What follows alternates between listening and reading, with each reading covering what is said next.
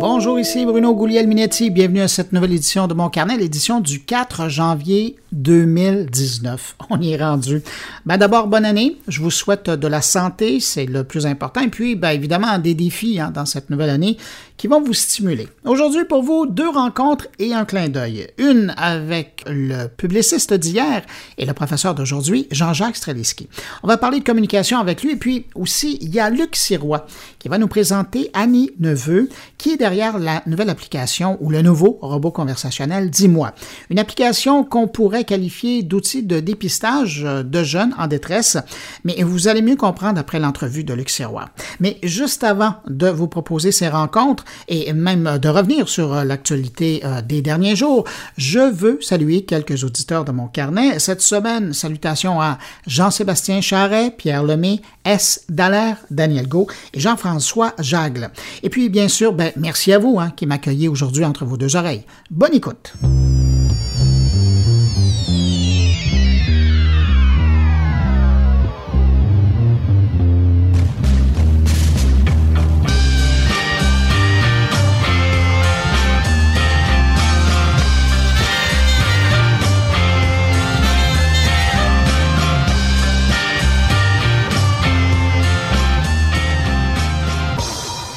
Tout seigneur, tout honneur, on commence euh, cette revue de l'actualité avec Facebook et le bilan de son patron Mark Zuckerberg.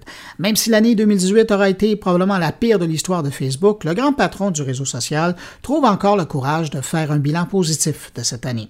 Dans son bilan de fin d'année, qui est disponible sur sa page Facebook, Zuckerberg affirme être fier des progrès réalisés par Facebook, laissant savoir au passage qu'aujourd'hui, plus de 30 000 salariés de l'entreprise se consacrent à la sécurité et à l'amélioration du réseau social.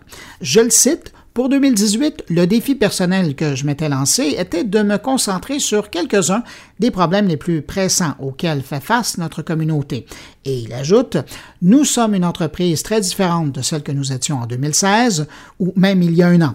Nous avons fondamentalement modifié notre ADN pour éviter que nos divers services fassent du mal et nous avons systématiquement réorganisé d'importantes parties de notre entreprise pour qu'elle se concentre sur la prévention. Fin de la citation. En lieu de mia culpa, on peut lire également dans son message qu'il réalise aujourd'hui, et je le cite, par le passé, nous ne nous sommes pas concentrés autant qu'il aurait fallu sur ces problèmes, mais maintenant, nous sommes beaucoup plus actifs. Fin de la citation. Tiens, comme on commence l'année, je vais quand même terminer sur une note plus positive concernant Facebook. On apprenait cette semaine que Facebook Messenger testait le mode sombre dans quelques pays. Facebook est en train de tester ce mode sombre qui permettrait de moins se fatiguer les yeux, mais qui pourrait également aider à prolonger l'autonomie euh, des appareils qu'on utilise pour consulter la messagerie de Facebook. À voir tous les efforts qui sont mis par la plupart des gros joueurs de l'Internet et des réseaux sociaux pour développer ces modes sombres, ben, je pense qu'on peut affirmer que 2019 sera en mode sombre. Alors voilà pour ma chronique Tendance Mode.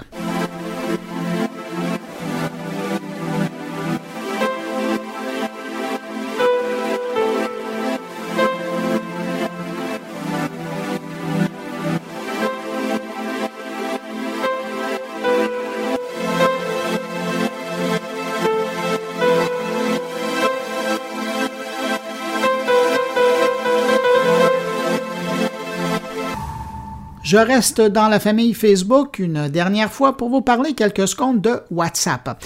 On apprenait cette semaine également que pas moins de 1 milliard de téléphones, j'ai bien dit 1 milliard de téléphones, ne pourront plus utiliser l'application WhatsApp. Choix difficile mais nécessaire dans l'évolution du service, WhatsApp a supprimé depuis mardi le 1er janvier un milliard de vieux téléphones Nokia qui ne peuvent plus faire fonctionner son application. Et malheureusement, c'est le type d'appareil particulièrement populaire euh, dans bon nombre de pays en voie de développement où cette façon de communiquer demeurait encore bon marché, autant pour communiquer avec euh, les amis dans la région que des membres de la famille un peu partout dans le monde. Officiellement, WhatsApp affirme que, et je les cite, c'était une décision difficile à prendre pour nous, mais la bonne pour offrir aux utilisateurs une meilleure façon de rester en contact avec leurs amis, leur famille et leurs proches en utilisant WhatsApp. Je ferme la citation. Pour la petite histoire, l'an dernier, WhatsApp avait flushé les appareils qui fonctionnaient avec le système d'exploitation BlackBerry OS. Ils avaient flushé le BlackBerry 10, le système Windows 8 et le Nokia S60. Mais cette année, seuls les appareils de marque Nokia sont touchés.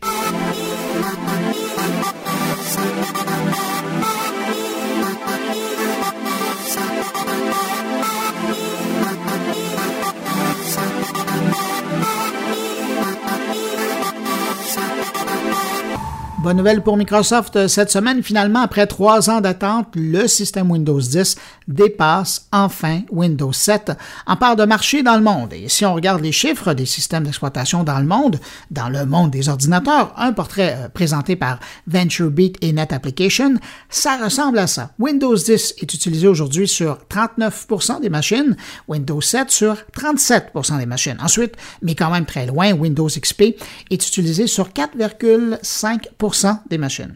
Et si on regroupe toutes les versions de Windows dans le monde en utilisation, ben, le système d'exploitation de Microsoft détient 86% du parc informatique sur la planète. À côté de ça, le système d'exploitation d'Apple détient, lui, 10% de part de marché et Linux 3% Le reste allant à des systèmes tiers.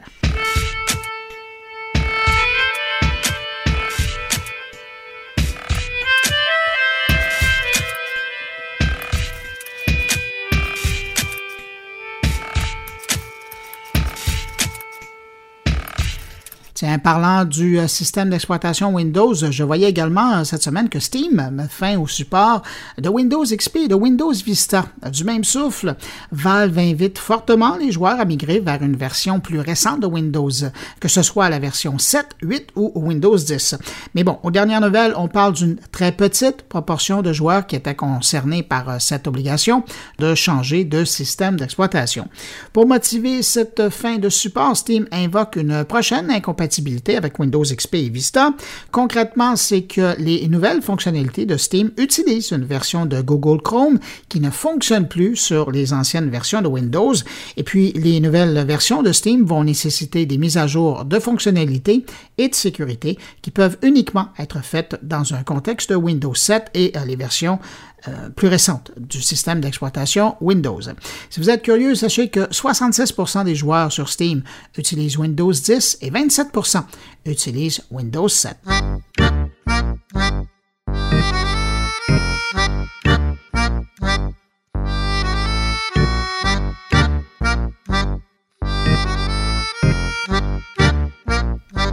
Sinon, on apprenait par l'Association canadienne des télécommunications sans fil, une association qui représente essentiellement les intérêts des Bell, Rogers, Vidéotron et compagnie, que les Canadiens ont continué d'augmenter leur consommation de données sur leur téléphone cellulaire en 2019.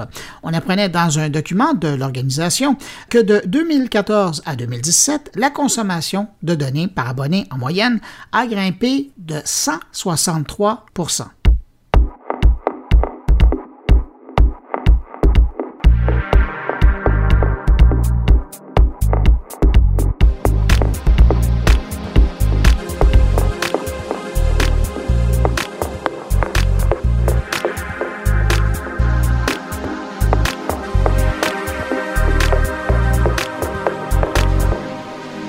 Cette semaine, on apprenait également que Google Duo, le Skype de Google, si vous voulez, testait présentement une amélioration importante pour permettre une meilleure qualité des appels vidéo en basse luminosité. Si elle passe les tests, la fonction permettra à l'application d'ajuster automatiquement la vidéo pour que les autres vous voient mieux. Bref, comprendre que Google Duo va probablement augmenter la luminosité de l'écran du téléphone pour mieux vous voir. Hâte de voir maintenant l'impact sur les yeux des utilisateurs. Et ça, ben, c'est sans parler de ce que ça va gruger comme consommation d'énergie sur la batterie du téléphone. Mais bon, si ça peut servir. Également en développement chez Google Duo, les appels de groupe. Dans une future livraison, on pourra converser avec plus de sept correspondants en même temps. Avec cet ajout, Google Duo viendra rejoindre la plupart des autres applications de messagerie qui proposent déjà l'option d'appel de groupe.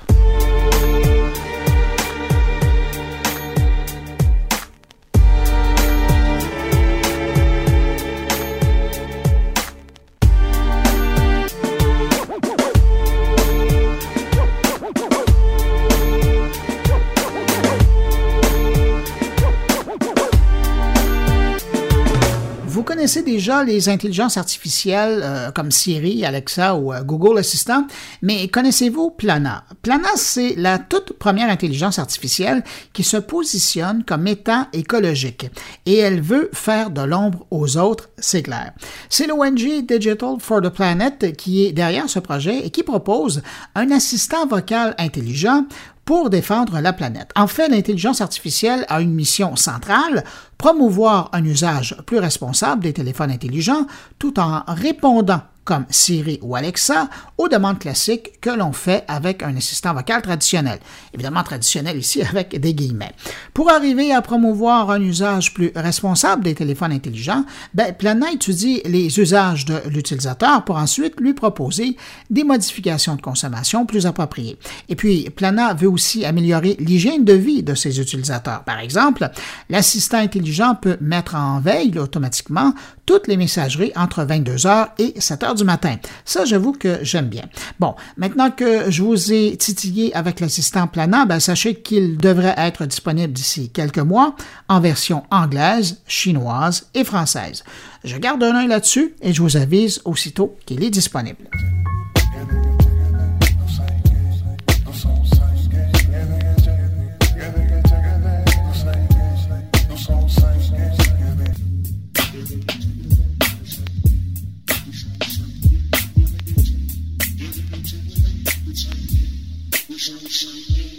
Dans les histoires inusitées des derniers jours, j'avoue que cette histoire de la voix en hébreu de Siri a attiré mon attention. Vous le savez peut-être, l'assistant intelligent Siri d'Apple est disponible dans une vingtaine de langues et chaque fois, Apple embauche une comédienne ou un comédien pour enregistrer la base de ses voix. Eh ben, c'est avec euh, la version en hébreu euh, qu'il y aurait un problème. En 2007, une actrice israélienne, avait cédé les droits d'utilisation de sa voix à une entreprise locale. Depuis, euh, sa voix a été utilisée sans problème dans euh, des versions israéliennes de Waze, par exemple, mais là où le bas blesse, c'est euh, qu'elle dit avoir cédé les droits d'utilisation dans un contexte d'une utilisation légitime. Mais aujourd'hui, elle demande à Apple de retirer sa voix de Siri car elle affirme que sa voix est maintenant utilisée pour dire des choses violente, raciste et sexuelle, à la demande des questions des utilisateurs de Siri. Des propos qu'elle ne veut pas voir associés à sa personne et encore moins les entendre dire de sa propre voix. De son côté, Apple dit avoir fait l'acquisition des droits d'utilisation de la voix de façon légitime en les achetant à l'entreprise Nuance Communication, entreprise qui avait enregistré la voix au tout début de cette histoire en 2007. Et puis, Apple ajoute que dans les faits, ben, Siri ne fait qu'utiliser des syllabes qui sont prononcées par l'actrice pour construire par la suite des mots et des phrases. Parce que Siri, c'est justement ça, et dans toutes les langues. Les acteurs enregistrent une longue séquence de syllabes avec lesquelles on arrive par la suite à recréer tous les mots dans les 21 langues offertes par Siri. Alors maintenant, j'ai hâte de voir si ça va se rendre en cours et surtout ce que le juge en dira. Entre-temps, la plaignante demande 66 000 de dédommagement à Apple.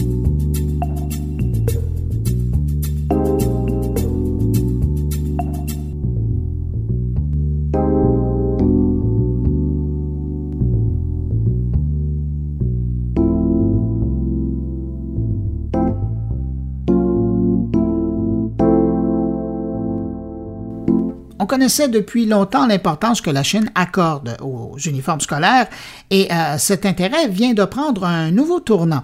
La Chine a trouvé un nouveau moyen pour surveiller la jeune population, l'uniforme connecté. Une dizaine d'écoles en Chine testent présentement l'uniforme connecté pour suivre en temps réel les mouvements des étudiants. Même si la première utilisation de ce type de vêtements remonte à 2016 dans le but de réduire l'absentéisme en classe, c'est vraiment aujourd'hui que l'État y trouve tout son intérêt pour, et je les cite, mettre en œuvre la politique de campus intelligent et une gestion intelligente de l'éducation pour le développement de l'éducation. Fin de la citation.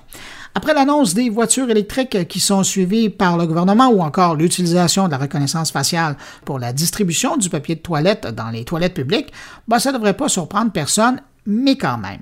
Pour revenir à l'histoire des uniformes connectés euh, des étudiants, dans un premier temps, lorsqu'ils arrivent à l'école, un système de reconnaissance faciale confirme que c'est la bonne personne dans le bon veston. Ensuite, comme la veste compte une puce euh, qui détecte le mouvement dans chacune des épaules, ben, celle-ci permet de suivre la position exacte des étudiants. Mais également, ça sert à détecter lorsqu'un élève s'endort en classe. Oubliez l'école buissonnière avec cette veste-là, puisque si l'étudiant tente de quitter l'école sans autorisation, ben, il y a une alarme qui s'active. Et au quotidien, les données sont automatiquement envoyées au directeur d'école, aux professeurs et aux parents pas certain que ça passerait bien chez nous, ces vestes connectées-là, bien que certaines universités commencent à offrir des Apple Watch pour mieux connecter leur réseau estudiantin.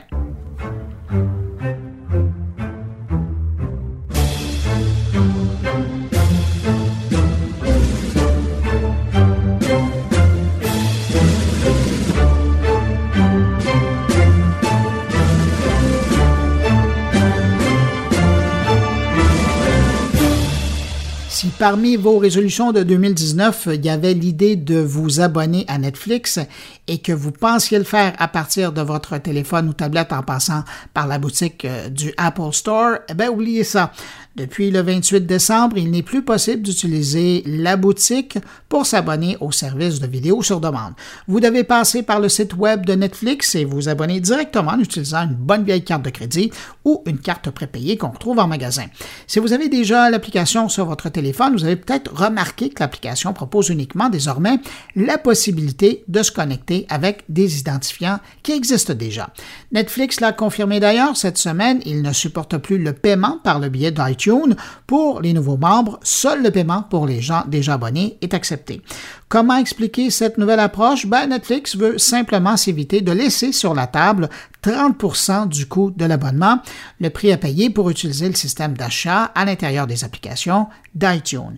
Et je précise que Netflix avait déjà supprimé la possibilité de payer par le biais de Google Play Store en mai dernier pour les utilisateurs d'appareils qui fonctionnent sous Android.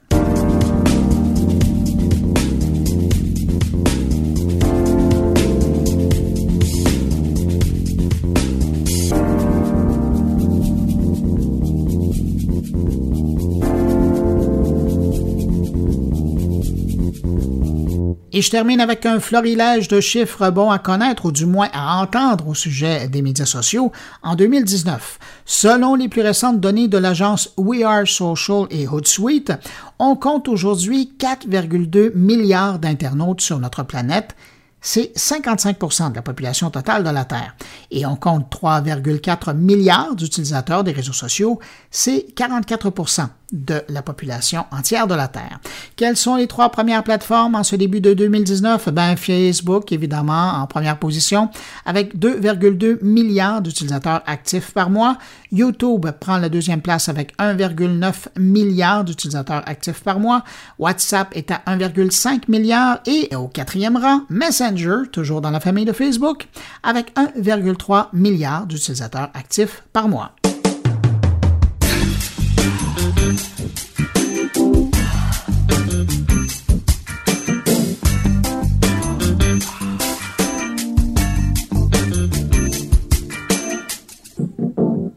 De mon carnet, je vous mentionnais que j'avais deux rencontres à vous proposer et un clin d'œil. Je commence donc avec le clin d'œil. Je ne sais pas si vous avez eu la chance d'entendre mon entrevue avec le chercheur en communication Dominique Volton dans l'édition de mon carnet du 9 novembre dernier, mais si ce n'est pas le cas, ou même si c'est le cas, je vous fais entendre à nouveau un extrait de cette rencontre juste pour vous donner le goût d'aller l'écouter ou la réécouter. C'est vraiment une de mes entrevues préférées de 2018. Je vous présente cet extrait où il me parle de l'intelligence artificielle. Euh, ça fait la troisième fois en 30 ans qu'on nous promet l'intelligence artificielle pour demain et l'homme augmenté pour après-demain. Trois fois. Et à chaque fois, ça n'a pas marché parce que la technique n'était pas au point. Ne vous inquiétez pas, ça a raté, mais la prochaine technique, ça va être extraordinaire. Et là, on nous fait le coup que ça va changer tout, la vie quotidienne, le travail, la politique. Évidemment, comme ça va pas marcher, on va dire oui, c'est normal. Donc il y a une espèce de folie, une espèce de crédibilité humaine. Les hommes ne croient en rien, mettent tout en cause, sauf les tuyaux. Ah, les tuyaux, c'est sacré et on a droit à l'homme augmenté, on a droit à l'IA, on a droit au réseau intelligent, à l'interactivité généralisée. Et moi, je dis simplement, j'ai rien contre vos tuyaux. Ça m'est complètement égal. Ce qui m'intéresse, c'est les hommes, parce que plus on passe du temps avec les tuyaux, plus après, il faut repasser le double de temps avec les hommes. Parce que l'objectif de la communication, c'est pas quand même d'être sur Internet, c'est quand même d'être capable d'éviter la paix et la guerre. Donc, hélas, ces tuyaux ne permettent pas, euh, on l'a cru. Pour le dire autrement, les tuyaux gèrent de l'information et nous, les hommes, nous gérons de la communication.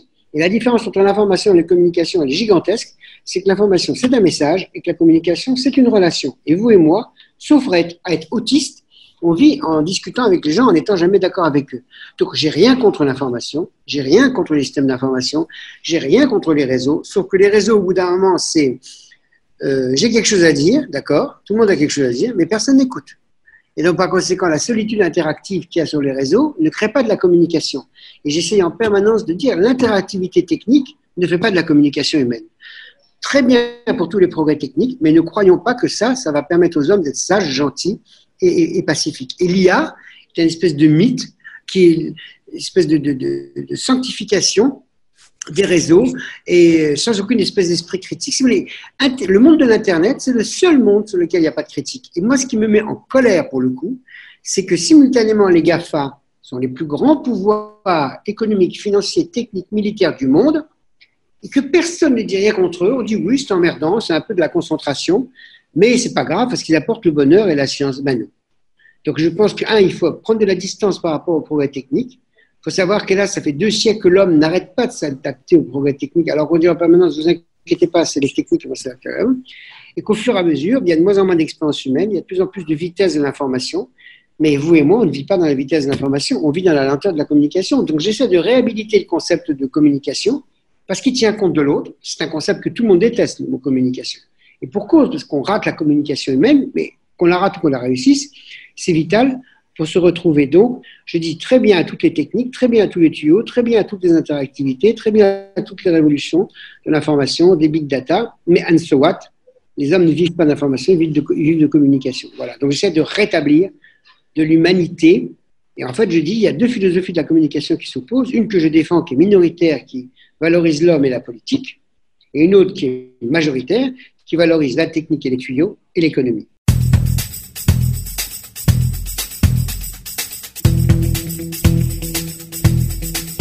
La première rencontre que je vous propose cette semaine, c'est avec Annie Neveu. C'est Luc Sirois, le patron de Prompt, qui l'a rencontrée le mois dernier. Luc parle avec elle de l'application Dis-moi. C'est un robot conversationnel inspiré du documentaire qu'Alexandre Taillefer avait produit à la suite de la mort de son fils et qui parle de la détresse chez les jeunes. Avec les efforts notamment de Prompt, de Hacking Health Café, de Desjardins Lab et de Coopératon, le projet d'une application a vu le jour et aujourd'hui, on commence à mesurer le potentiel de cet outil qui pourrait sûrement sauver des vies. On l'écoute. Ben là, je suis avec Annie Neveu, une entrepreneur extraordinaire qui est dans le domaine de l'entrepreneuriat social. On a eu beaucoup entendu parler de ce projet-là, Dis-moi. Fait que là, je te, demande à toi, Annie, qu'est-ce que c'est Dis-moi? Oui, Dis-moi, c'est une, application qu'on veut déployer dans toutes les écoles du Québec, euh, les écoles secondaires. Puis, euh, c'est une application pour venir en aide aux jeunes qui sont en détresse. Et puis, ben, qu'est-ce qui est le problème à régler là? Le problème, c'est que les jeunes aujourd'hui sont beaucoup sur leurs applications, sont très proches des technologies. Nous, les adultes, peut-être un peu moins. Puis là, il faut combler ce gap-là, puis aller les rejoindre où est-ce qu'ils sont euh, avec la technologie, puis repérer la détresse, puis les guider vers les bonnes ressources. Et alors là, vous faites ça, mais là, écoute, les jeunes sont d'accord de, de s'exposer puis d'exposer leur détresse. Comment ça marche? En fait, euh, c'est on a déployé la première version sur Messenger de Facebook euh, et euh, c'est un petit robot qui régulièrement vient sonder leur humeur. Euh, puis, euh, de jour en jour, ben, le jeune, il peut faire un peu d'introspection si ça fait trois ou quatre jours que son humeur est maussade ou il est triste. Et là, le robot l'encourage à, à, venir euh, rencontrer ou consulter un adulte ou un professionnel, euh, soit par clavardage, euh, soit euh, directement avec tel jeune, ou même de se confier au robot. Et puis là, qu'est-ce que vous voyez là, comme exemple de détresse que les jeunes expriment? ça peut, c'est très, très divers, mais l'anxiété de performance, l'anxiété est très, très forte, c'est ce qu'on voit beaucoup. Donc, les jeunes expriment de l'anxiété. Quelle situation dont on parle? Ben, on peut parler. Mes parents sont séparés. Euh, je sais pas où je vais passer Noël. Il est minuit. Je pense à ça. Ils me le disent pas. Demain, j'ai un examen. Euh, euh, j'ai pas assez étudié, mais je suis pas capable de me concentrer. Puis j'ai pas. Euh, Qu'est-ce que je peux faire Bon, tous ces types de détresse là, il y a beaucoup d'anxiété. Mais ce qu'on se rend compte, c'est que l'utilité du, euh, du chatbot, en fait, c'est il l'utilise comme un peu un journal personnel. Euh, des années 80, là, on prenait notre petit journal personnel pour parler de ce qu'on ressentait. Mais là, maintenant, le robot, ce qu'il fait, lui, c'est interactif. Le jeune se confie au robot. Puis, euh, si jamais il y avait de la détresse, ben nous, on a développé de l'intelligence artificielle qui lit tout le temps les, les, propos qui sont échangés. Si jamais il y avait de la détresse, mais ben nous, on peut intervenir pour venir aider le jeune. Tu nous expliquais tout à l'heure que c'est fait sous le sceau de la confidentialité, mais il y a une entente où là, s'il y a quelque chose qui va pas bien, le, le système va lever, euh, le, le, va sonner l'alarme. Exactement. Donc, on, le robot explique bien qu'il est un robot. Il exprime bien que tout est confidentiel, excepté si euh, la vie du jeune est en danger ou que la vie d'une personne autour de lui est en danger. Et là, les jeunes sont à l'aise, ils savent que c'est un robot, le robot a bien expliqué que c'est un robot, et les jeunes sont à l'aise de dialoguer avec ce chatbot-là? On a, on a déployé dans deux classes de secondaire 4, dans deux classes de secondaire 3. Où ça, vous avez déployé? Au Collège du Rocher Saint-Lambert et Armand Corbeil à Terrebonne. Et dans les deux cas, euh, autant les garçons que les filles ont participé, ce qui est extraordinaire. Les filles se sont un peu plus confiées, par contre.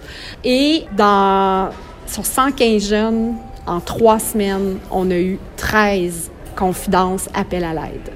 Donc, c'est énorme. Si on faisait bêtement une règle de trois, là, il y a 300 000 jeunes de 12 à 17 ans au Québec. C'est comme si on avait eu 30 000 confidences, appels à l'aide en trois semaines. Aïe, aïe, aïe. Et là, aïe, aïe.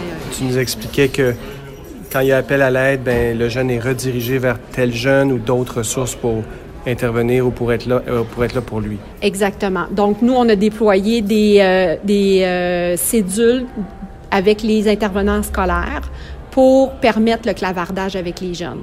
Donc, le jeune a pu à prendre son courage à deux mains, aller cogner à la porte de l'intervenant, puis venir exprimer sa détresse. Il peut le faire carrément dans la même ligne, dans la même application, mais il continue de parler avec un vrai professionnel, puis euh, aller chercher de l'aide comme ça.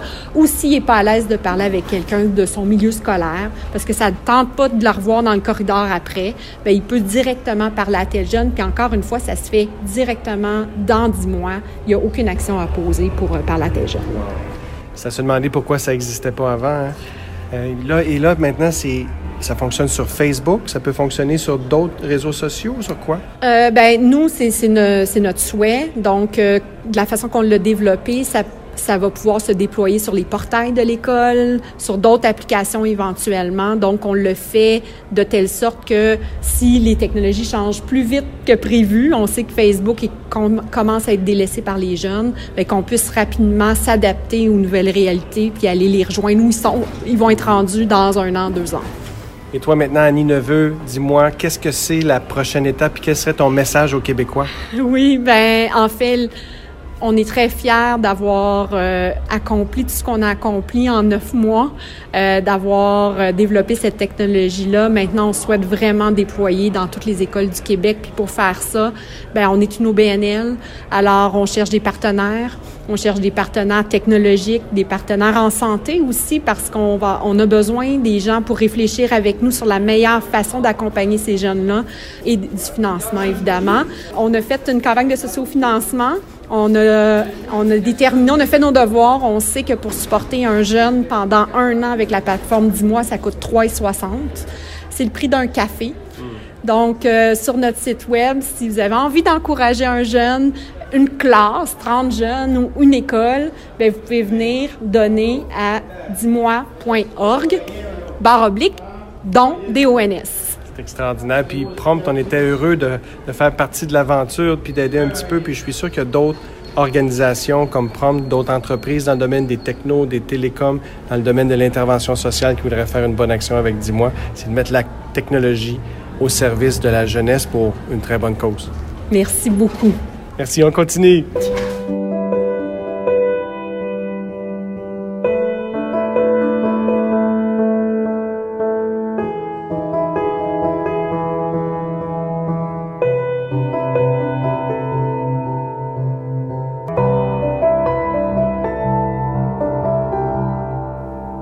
Deuxième rencontre que j'ai pour vous cette semaine, c'est une rencontre avec l'homme de publicité, de communication, Jean-Jacques Streliski. Je vois ça comme une rencontre avec le publiciste d'hier et le professeur d'aujourd'hui. Je vous en dis pas plus, voici ma rencontre avec Jean-Jacques Streliski, enregistrée juste avant Noël. Bonjour Jean-Jacques Straliski. Euh, bonjour Bruno. Jean-Jacques, j'aurais le goût de te lancer euh, de bout en blanc pour ouvrir cette entrevue. Comment se porte le monde des communications en cette fin de 2018? Ah ben, il se porte plutôt bien puisque la communication n'a jamais été aussi, euh, comment dirais-je, l'enjeu principal des sociétés, où qu'elles soient, d'où qu'elles proviennent, quel que soit l'univers qu'elles touchent. On sent bien que la communication a pris, euh, et on peut probablement aussi le critiquer, toute la place, on va dire, puisque cette injonction du tout numérique à laquelle tu participes joyeusement euh, nous, nous amène dans une dimension qu'on n'avait peut-être même pas euh, anticipée ou imaginée il y, a, il y a encore quelques années. Donc, l'enjeu de demain, euh, de demain qui est aujourd'hui d'ailleurs, ça va être la maîtrise de cette de cette dimension qu'on avait justement pas imaginé. les apprentis sorciers ne sont pas devenus sorciers, hélas, et la maîtrise, peu s'en faut, n'est pas à la hauteur de ce qui nous est arrivé. Donc, euh, je lis des articles comme toi et, je vois bien que euh, on parle aujourd'hui euh, du cancer des sociétés quand on évoque la communication, quand on évoque quand on évoque les réseaux sociaux en particulier. on sent bien que donc on a encore beaucoup à faire pour pour maîtriser cet enjeu-là. Et quand je dis beaucoup à faire, que ce soit autant au niveau des euh, des professionnels, oui, de la communication, mais aussi de l'ensemble des joueurs qui participent à, ce grand désarroi, tiens, appelons-le comme ça, euh, tant au niveau politique, au niveau académique, euh, au niveau, au niveau évidemment journalistique, communicationnel. Mais on voit bien que qu'on a été un peu dépassé par par tout cela et qu'il va falloir remettre un petit peu d'ordre là-dedans. Alors, la communication n'est pas en mauvaise santé, mais elle a en tous les cas un examen de conscience euh, sérieux à, faire et les professionnels de la communication que nous sommes euh, avons de nous-mêmes de, ce côté-là un examen euh, à faire, je pense. Ben, justement, tu m'amènes à ma prochaine question. Pour des gens qui, comme toi, ont fait leur pain et leur beurre de la communication, du marketing, quand on regarde où on est rendu aujourd'hui, est-ce qu'on a pêché par abus ou est-ce que c'est que au fil du temps sont apparus des outils qu'on n'a pour le moment pas encore euh, bien appris à maîtriser et ce qui crée les dérapages qu'on connaît présentement dans, le monde de la communication? Je ne sais pas si on a pêché par abus. Euh, euh, pour pêcher par abus, il faut avoir la volonté de l'abus. la majorité des gens qui font leur travail et qui font bien leur travail le font au meilleur de leurs connaissances et sans, sans, sans détour, c'est-à-dire que euh, leur intention n'est pas perverse, jamais, rarement, ou alors euh, il faut s'appeler euh, Donald Trump, mais, mais l'intention n'est pas perverse. Donc la majorité des professionnels à laquelle nous appartenons font, ont fait ce métier, en tous les cas, je crois, avec la grande honnêteté qui soit. Maintenant, ils l'ont fait pour des intérêts différents. Le publicitaire travaille pour un annonceur, évidemment. Euh, pour, euh, pour le mieux-être d'une marque, pour, le, euh, pour la santé commerciale des produits ou des entreprises. la, la, publicité est aussi, et on l'oublie trop souvent, l'un des rares moteurs qui fait encore que l'économie que nous avons tourne encore. Et aujourd'hui, on, on crie au, scandale parce que les GAFA prennent tout le marché publicitaire alors qu'il y a encore euh, il y a encore dix ans, euh, la publicité, euh, c'était la, star des choses et, être publicitaire, c'était être quelqu'un qui à la fois comprenait un peu ce qui arrivait et qui évidemment mettait une partie de son de sa discipline, de sa maîtrise au service d'une cause qui s'appelle le marketing. Mais pour que la publicité change de main, il faudra que le marketing change, il faudra que les entreprises changent, il faudra que les médias changent. La publicité n'est que le bouc émissaire de nos sociétés, mais elle n'est pas toute la responsable des choses. Je veux pas prêcher nécessairement pour, pour ma paroisse ou me légitimer outre mesure, mais je pense qu'il y a, qu'il y a là, en tous les cas, un examen de réflexion qui appartient à plus qu'aux seuls publicitaires eux-mêmes.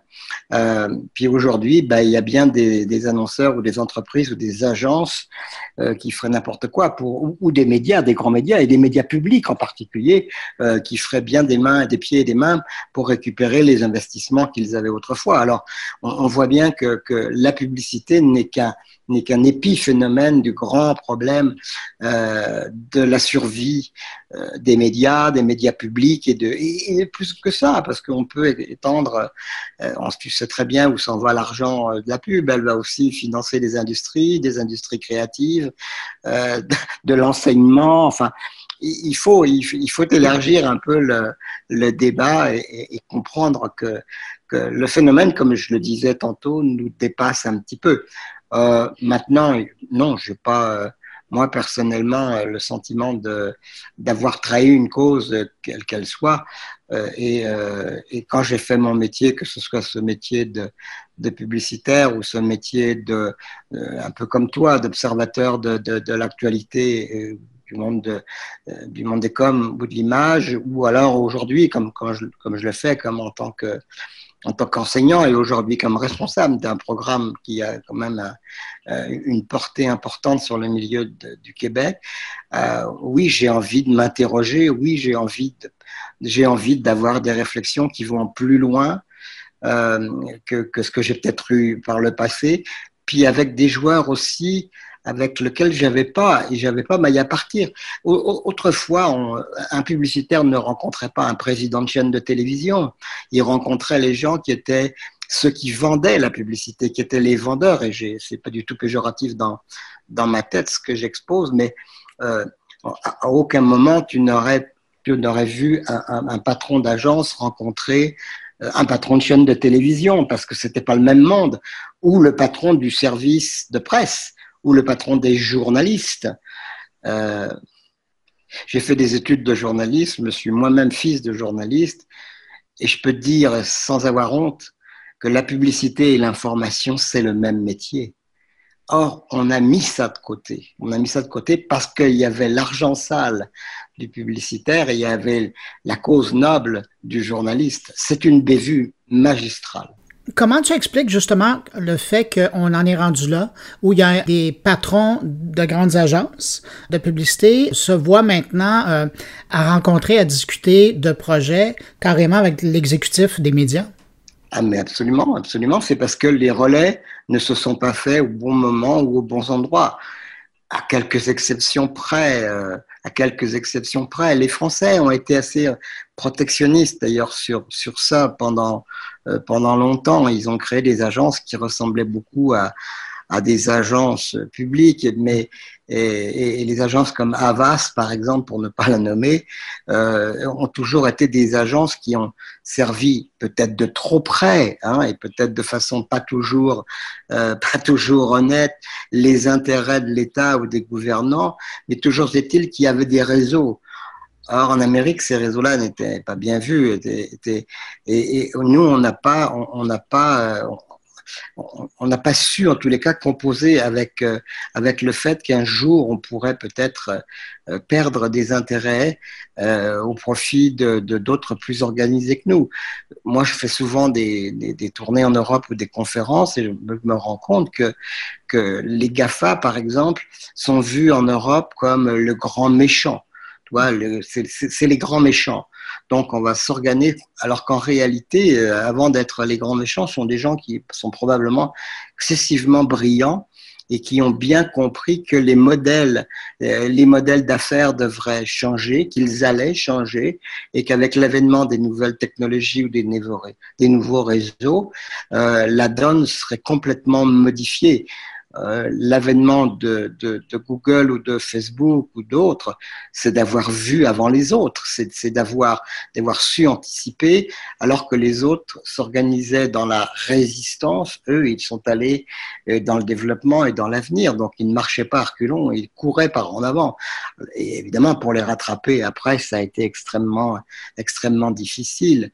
Mais tu vois, les réseaux ne se sont pas ne se sont pas faits de la, de la, de la bonne façon en tous les cas et en particulier euh, en, particulier euh, on, souffre beaucoup euh, de cela. Maintenant j'étais à Lyon il n'y a pas très longtemps dans le cadre des entretiens Jacques Cartier il y avait le, le patron très très courageux d'un grand journal de la région qui, qui, qui refuse encore euh, l'évolution technologique qui, qui euh, dernier des Mohicans, euh, va conserver son, son modèle papier jusqu'à je ne sais quand, mais toujours est-il que c'est très courageux. Mais toi et moi, nous savons que même s'il reste quelques épiphénomènes, quelques, quelques journaux, quelques magazines très bien faits dont, dont le le, papier devient produit comme tel. Euh, et ça, c'est bien, mais je veux dire, pour un quotidien, c'est une cause quand même qui m'apparaît un peu hasardeuse. Et, et, bien là, et on, voit qu'on a, qu'on a peine à, vouloir évoluer, et c'est un peu désolant. Est-ce que tu aurais aimé être publiciste en 2018 dans ce contexte numérique-là? Oh, je crois que oui, je crois que je fais partie de cette catégorie d'hommes qui refusent de marcher à reculons, tu vois.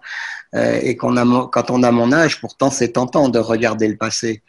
Et, mais on sait très bien que la roue ne va pas dans ce sens. On sait très bien qu'il faut, euh, faut regarder en avant. Il faut, euh, il faut au contraire essayer pas sans tourner le dos nécessairement dans son expression la plus la plus bâtarde dans au passé. Pas, je ne dis pas qu'il faut renier le passé, mais pour faire ce métier dont tu parles, euh, il faut prendre conscience qu'on fait un métier résolument moderne et que si on ne sait pas actualiser ce métier, euh, on, on, va dans le mur. Alors ce métier, ce métier euh, par définition, veut qu'on le comprenne dans, dans sa modernité. Et la publicité a toujours été euh, a toujours été au cœur de la modernité et dès qu'elle vieillit, elle devient ringarde et c'est épouvantable. D'ailleurs, quand on regarde, moi ça me fait beaucoup rire parce que j'enseigne l'histoire de la publicité, mais on se glorifie des, publicités des années 70, les miennes en premier, 80, elles sont d'inquiétaine absolue et achevée. Donc, euh, il faut pas avoir peur de, de regarder ça et, et, et, de dire que ça n'est pas important. L'important, c'est que à leur époque, elles ont fait la marque qu'elles ont eue et elles ont véritablement eu l'impact et aussi elles ont probablement euh, aidé des entreprises ou des marques à se, développer. Et on, on crie aujourd'hui au scandale quand des marques québécoises s'en vont, mais euh, c'est terrible. Mais s'il n'y avait pas eu justement les, les psycho de ce monde et les euh, etc toutes les grandes marques que Bouchard a pu déployer à son époque puis après d'autres que Cossette a su déployer. Euh, et, je veux dire on aurait été à l'époque on était excessivement des modernes on n'était pas des ringards. Alors aujourd'hui c'est pour ça qu'il faut pas regarder le passé il faut il faut regarder l'avant. Et je serai publiciste en en, en, 2018 ou 2019 comme comme comme je l'ai été dans les années 80.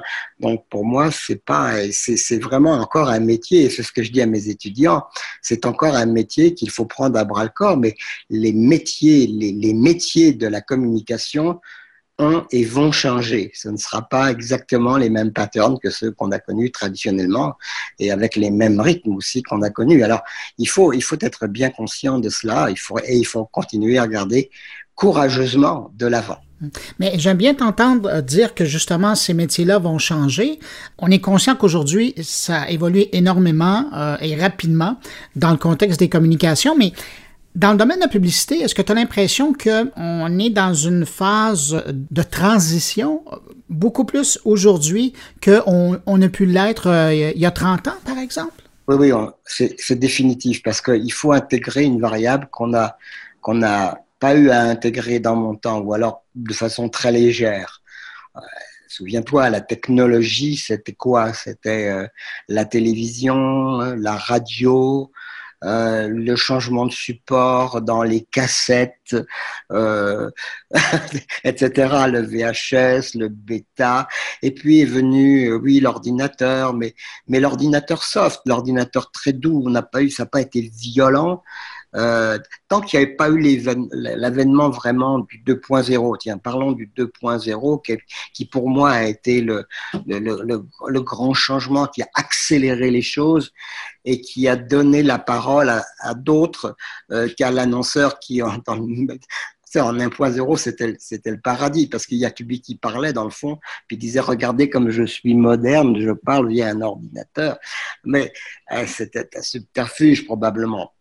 Mais, mais euh, l'adaptation à, à la, technologie était beaucoup moins violente qu'elle ne le fut là dans les cinq dernières années. Et là, tout à coup, euh, il y a véritablement plusieurs niveaux de révolution qui se sont passés. Et euh, évidemment, les, les, les, consommateurs ayant aussi droit et voix au chapitre, euh, et eh bien là, la, chose a drastiquement changé parce que la publicité a dû admettre euh, que si faute de mensonges, à tout le moins, elle disait pas toujours toute la vérité, peu s'en faut. On n'aime pas que la publicité dise la vérité. C'est idiot qu'une publicité qui dirait aux gens euh, voici, c'est une voiture, elle consomme, elle pollue. Elle... Tu regarder la réalité en face pour la publicité, c'est pas c'est pas son langage. Son langage, c'est la subjectivité, une subjectivité reconnue d'ailleurs, à l'instar de, de, du journalisme qui lui a une une objectivité prétendue. Alors entre l'objectivité prétendue du journalisme et, la subjectivité euh, accepter de la publicité, je trouve que le regard publicitaire est pas mal, pas mal plus honnête, si tu veux le fond de ma pensée.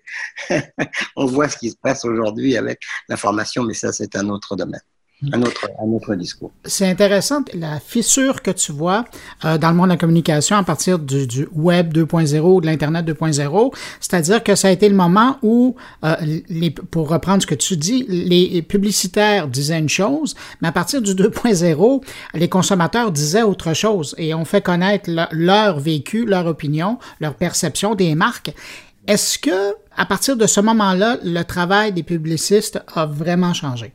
Oui, il a, vraiment changé. Puis, je t'ai parlé de l'accélération un peu violente hein, des, événements technologiques. Euh, si je fais allusion, par exemple, ici, euh, euh, avec l'avènement du commerce en ligne. Euh, alors voilà une autre dimension. Alors là, on parle, hein, et puis après, évidemment, des algorithmes, et après, on est rendu que c'est des intelligences qui parlent à des intelligences. Euh, on, voit bien, ah oui, il y a 1.0, 2.0, 3.0, 4.0, il y aura 5.0, c'est évident. Alors, on avant la fin de l'entrevue. Avant la fin de l'entrevue, probablement. Donc, on voit bien, on voit bien que cette accélération euh, un peu folle euh, dépasse tout le monde. Alors, oui, les publicitaires, bien entendu, oui, oui, les agences, oui, tout ça, mais, mais c'est un peu comme ce que je disais avec, au début de l'entrevue, c'est on est, on est un petit peu tous euh, pris dans cette, euh, dans cette grande bassine, dans cette grande marmite où il y a une tempête, et, elle n'est pas, pas petite. Alors c'est sûr qu'on euh, y perd notre J'étais dans un centre d'achat ce matin faire les derniers cadeaux de Noël pour mes petits enfants, et je me rendais compte que les magasins étaient vides. Tu, tu peux pas, Bruno, peux pas, Bruno, constater ici dans, le nord, euh, près de Laval, qu'un centre d'achat soit, vide, un magasin de jouets. Mais la réponse, elle est facile à trouver. Elle est que le commerce en ligne a fait son travail. Et donc, ça aussi, il y a un très bon, commentaire de notre ami Jacques Nantel dernièrement sur l'espèce de refus qu'on a aussi de ce constat qui est qui, est évident. Là, je veux dire, c'est pour ça que je te dis qu'il faut pas regarder en arrière. Maintenant, il faut au contraire essayer d'aller vers en avant. Maintenant, quelle est la direction qu'il faut prendre Ça, euh, je ne sais pas. Je ne sais pas. Je suis complètement dépassé. Alors, Will 2.0, Will 3.0, où là, on a une espèce de conscience, euh, euh une conscience, tiens, disons, euh, pour être, euh, pour être franc, euh, de faire naître de la naissance du citoyen numérique. Hein, c'est quelque chose que, que, tu, que tu contemples souvent. Tu sais. On peut plus parler d'un consommateur 2.0. On voit bien que la, la chose est beaucoup plus importante et qu'on peut parler au contraire euh, de ce que nous devenons tous les uns les autres, les uns les unes et les autres, c'est des citoyens numériques. Donc, nous intégrons dans notre vie de tous les jours le numérique à tous les niveaux. Hein. Donc, euh, sans doute que, les, comment dirais-je, les, euh, petites souffrances d'un publicitaire sont rien du tout par rapport aux souffrances de ces, commerçants ou de, de tous ces gens aujourd'hui qui prennent, qui prennent le train en, pleine face parce que euh, ils, sont, ils, sont un peu, sont un peu dépassés. Je comprends qu'ils le soient et je, et, je, et je, je, participe à leur, à leur désarroi aussi d'une certaine façon. Alors, euh, et puis bon, ben il y a les réflexes de vouloir taxer, pas taxer. Euh, il y aura, il y aura des retours. C'est évident qu'il y aura des retours de manivelle parce que le, le terrain occupé justement par les fameux, les fameux GAFA, plus toutes les lettres qu'on rajoute maintenant là, avec les Netflix. Mais, mais il y aura, il y aura effectivement des, des, des retours de manivelle et puis il y aura, euh, il y aura des, choses, des règlements qui vont peut-être se serrer. On sent bien que là, il y a du côté euh, de chaque pays, il y a probablement des. Mais il va falloir, oui, il va falloir en tous les cas euh s'organiser. Mais toi et moi, on est abonnés à Netflix. Et voilà. Et donc, toi, de, de, faut, on peut pas parler, comme disait notre ami Jean Chrétien, des deux côtés de la bouche, lui qui n'en avait qu'un. Et, il faut, il faut, euh, il faut véritablement bien savoir que euh, il va falloir encore et encore et toujours euh, s'adapter et, créer, être innovant et arriver, parce que la capacité humaine à, ce schéma-là, à ce niveau-là, est absolument euh, importante. Moi, j'ai le bonheur de côtoyer des aujourd'hui des gens de savoir, des gens, des, gens qui véritablement, dont le quotidien est fait de, de, de, regarder de près euh, les circuits de l'innovation, de la créativité, du management, de tout ça. C'est hallucinant comme, comme on voit des choses qui sont fascinantes et que, l'humain a des ressources et, euh, et que l'humain en état de crise est plutôt bon alors qu'en état de confort il est plutôt mauvais. On a bien, on voit bien ce qui s'est passé dans les, dernières années. Alors je suis suis pas formellement pessimiste par rapport à tout ça et je crois qu'on aura on aura les ressources. Moi, personnellement, je les côtoie, les, jeunes, je les côtoie, ces, ces jeunes cerveaux, ces, ces, ces docteurs, ces doctorants, c'est des gens qui sont absolument euh, eux, ils sont, ils sont comme on était à, à leur âge, c'est-à-dire ils sont très joyeux et ils sont pas du tout ils paniquant devant ce qui arrive en ce moment. Ils constatent simplement que peut-être qu'on a semé ce qu'il nous arrive. ben justement, je m'adresse aux professeurs. Ils sont comment tes étudiants quand tu leur parles de l'histoire euh, récente de la publicité au Québec? C'est quoi leur réaction? Ils sont très réceptifs. Au début, j'ai eu très peur de prendre ce cours en me disant, bon, euh, qu'est-ce que c'est que ce papy qui vient nous parler de ces histoires et de ces faits d'armes? Euh, Non, ils sont très réceptifs. Et, et d'ailleurs, mon rôle à moi n'est pas d'imposer quoi que ce soit, mais d'arriver à faire les liens et à faire les transferts. C'est-à-dire de dire, regardez ce qui s'est passé à telle époque, l'époque de Bouchard par exemple, et ce qui se passe maintenant, ça a un lien. Et quels ont été les gens qui ont influencé, euh, ceux qui ont influencé, mais à l'époque de Bouchard, il y en avait d'autres ailleurs. Il y en avait en Angleterre, il y en avait aux États-Unis, il y en avait en France. Et regardez, ah tiens, c'est un mouvement. Puis après, il y a eu le mouvement de, euh, comment dirais-je, une espèce d'organisation du travail publicitaire euh, sous la méthode de la planification stratégique ou la méthode à la Jean-Marie Drude de la disruption ou les grandes écoles, les grandes écoles de la pensée stratégique. Euh, et après, il y a eu l'école des, grands, euh, des grands mouvements créatifs. Alors, ça a été vrai au Québec, euh, ça a été vrai, évidemment, ça a été vrai aux États-Unis, en France, en clair. Bref, le, le, rôle de, de, de Cannes là-dedans, juste situer les, les, choses comme une perspective intégrée. Moi, mon rôle, je le vois plus comme ça. Et à partir du moment où je deviens comme un genre de témoin de ce qui s'est passé dans mon époque, euh, mon rôle devient plus légitime à, à, leurs yeux. Et là, tout à coup, le, le cours d'histoire prend, prend tout son sens. Mais tous les bons profs d'histoire font ça. Ils, ils, ne font pas juste annoncer ce qui, les événements qui se sont passés. Ils, ils donne un sens au cours des choses. Et quand on arrive à donner un sens au cours des choses, je crois qu'on est pleinement euh, dans, euh, dans, oui, oui, dans, une, dans, dans quelque chose que les étudiants, euh, les étudiants recherchent. Puis tu me poses une question sur les étudiants d'aujourd'hui. Ils exigent de nous une certaine, une certaine transparence, une, grande honnêteté intellectuelle. Donc, euh, les étudiants ne viennent plus apprendre dans les universités. Non, ils viennent comprendre. Et ce sont des notions qui sont, qui sont évidemment très très proximes, mais qui sont, comme j'ai dit tout à l'heure, qui sont interreliées.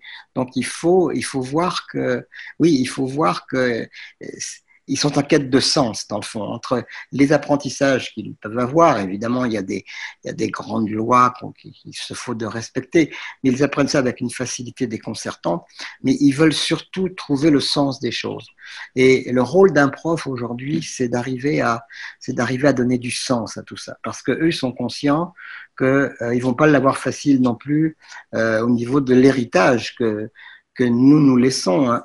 Puis je leur dis souvent, vous savez, c'est un peu inconscient ce qui s'est passé. Il faut pas croire que on a voulu polluer la planète. On n'a pas voulu. L'intention était toujours, comme je t'ai dit tout à l'heure, l'intention n'était pas forcément mauvaise, mais on est dépassé par ce qu'on par ce qu'on fait. C'est ça. L'homme est un apprenti sorcier dans la dans la création, le dépasse et parfois le malmène et j'espère ne le tue pas. Mais là-dessus, on peut être assez inquiet. Alors on voit bien, tiens, je, vais faire juste un petit détour si tu me permets, mais ce qui arrive à Macron aujourd'hui euh, en est une, espèce d'illustration. Euh, qu'est-ce que tu fais pour euh, solutionner les problèmes, les énormes problèmes de pollution auxquels on fait face et, et on le sait que c'est la situation n'est pas jolie, jolie, et euh, l'ajuster au quotidien de ceux qui, malheureusement, en plus, euh, ne sont pas dans les meilleures conditions euh, sociales et financières. Donc, il y a, vraiment là quelque chose qui est complètement antinomique et qui crée,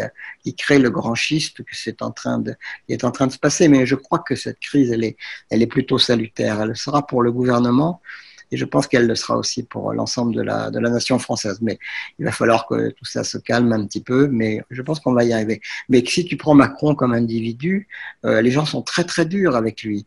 Euh, c'est probablement, tu sais, ce qu'on appelle au Québec un nerd, quelqu'un qui est assez brillant, euh, qui l'a toujours été, qui a probablement vécu dans son monde de nerd avec des, il a imaginé des scénarios pour solutionner deux, trois trucs, mais évidemment, on sait très bien que la vie quotidienne, et en particulier la vie quotidienne d'un président, et en particulier la vie d'un président de France, c'est pas exactement comme ça que ça va se passer, mais, je trouve que cette crise nous, nous enseigne des choses qui sont assez, assez, assez intéressantes. Disons que la réalité l'a rattrapé. Euh, Jean-Jacques, en terminant, puis je te prendrai dans ton exemple que tu donnais de, de guide ou d'accompagnateur de tes étudiants pour, pour, comprendre et non pas apprendre, comment tu les prépares, tes étudiants, à, leur travail de demain? Euh, D'abord, je ne fais pas le cours tout seul. J'invite des gens euh, qui sont plus qualifiés que moi dans leur spécialité. J'invite des, des, jeunes en particulier, donc des gens qui, sont qui ont déjà euh, un pied, même deux, dans ce travail-là et qui ont à eux, et eux également des, euh, des visions, euh, qui ont un entendement de ce qui se passe et qui ont aussi des, des volontés de changer les choses avec, euh, avec leurs propres capacités ou leurs propres équipes. Donc, ça, déjà, ça les, ça les rassure. Tu vois, c'est, je vais plus loin que le transfert.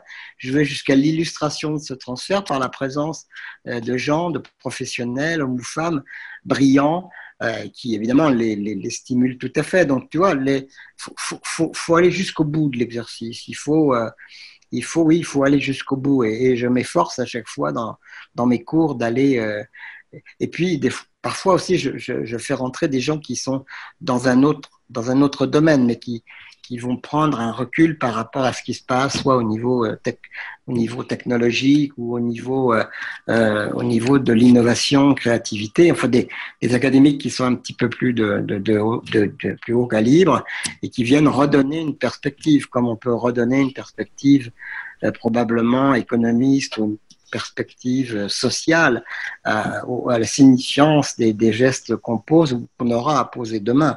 Parce que les enjeux sont, sont tout autres. Hein. Le, Euh, l'enjeu de l'environnement, c'en est un. L'enjeu des écarts de richesse, c'en est un. On s'appelle, on est dans une grande institution de commerce, hein, une école de commerce.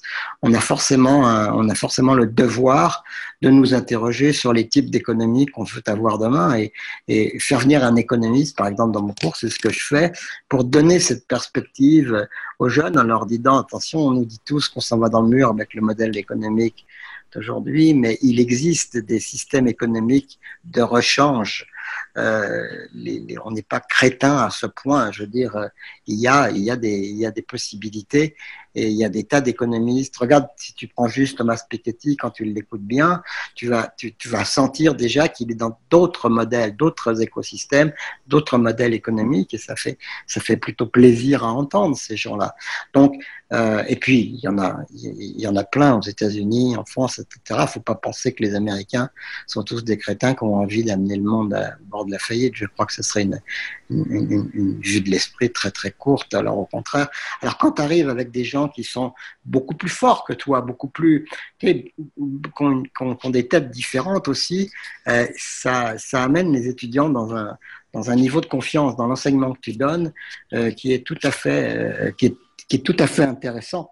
Et, et généralement, ils sont plutôt, euh, ils sont plutôt acheteurs de ce type de, de, de, de procédé. Alors, moi, voilà, c'est comme ça que je procède avec mes étudiants, mais euh, au demeurant, je suis pas du tout le seul. Mais notre enseignement est beaucoup plus collégial et parfois même il est inversé, c'est-à-dire qu'on peut demander euh, aux étudiants même de prendre, la, de prendre les rênes. Et ça, c'est tout à fait, tout à fait intéressant de, de, leur dire apprenez-moi, vous, votre observation du monde. Et ça, je crois que ce sont, des, échanges qui sont particulièrement fructueux. D'autres universités le, euh, font. Euh, J'ai un de mes amis qui est doyen, vice-doyen de l'Université catholique de Lille. Euh, donc, la pédagogie inverse exactement ce, dont, je parle là. Donc, on, on, on, voit que ça ne va pas dans un sens. C'est le professeur 2.0. ben, c'est sur cette vision euh, d'aujourd'hui de l'enseignement qu'on va terminer. Jean-Jacques Straliski, euh, merci énormément pour le temps que tu as passé avec nous. En plaisir. Je te souhaite euh, une bonne année 2019 et puis de la santé et beaucoup de plaisir avec tes étudiants. Merci beaucoup, Bruno. C'était toujours un plaisir de te parler. Merci. Au revoir.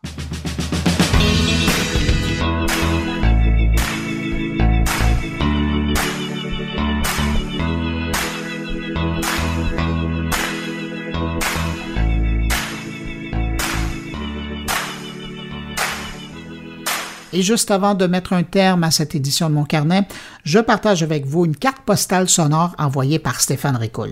Si vous le pouvez, Assoyez-vous confortablement, fermez les yeux et écoutez attentivement. Mais si vous êtes au volant, gardez bien les yeux ouverts et les deux mains sur le volant, s'il vous plaît.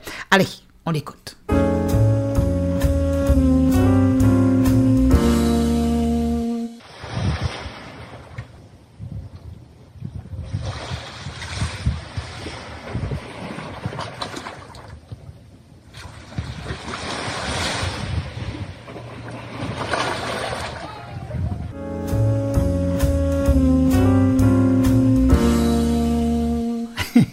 Merci Stéphane Ricoul. Ben voilà, c'est sur cette musique de vague des pays chauds que se termine cette édition de mon carnet. J'espère que vous avez apprécié. N'hésitez pas à passer le mot autour de vous. Hein, c'est une bonne résolution pour 2019. Si vous pensez que mon carnet pourrait intéresser vos amis, abonnés, collègues, passez le mot. On sera là la semaine prochaine pour les accueillir. Si vous désirez me laisser un mot, vous pouvez le faire en passant par la page Facebook de mon carnet, par le billet de mon compte Twitter, sur la page SoundCloud de mon carnet ou encore, encore plus simple, par le blog à l'adresse moncarnet.com.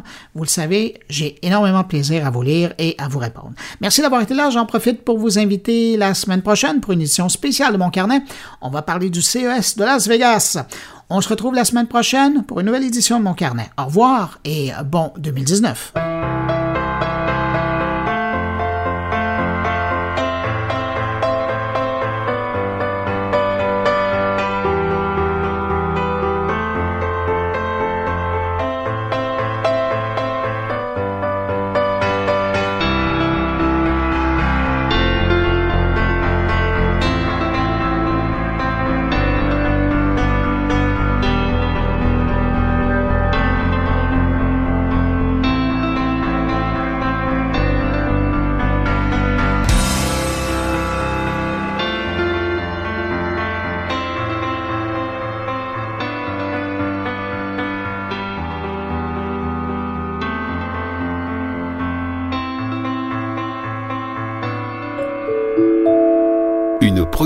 goulielminetti.com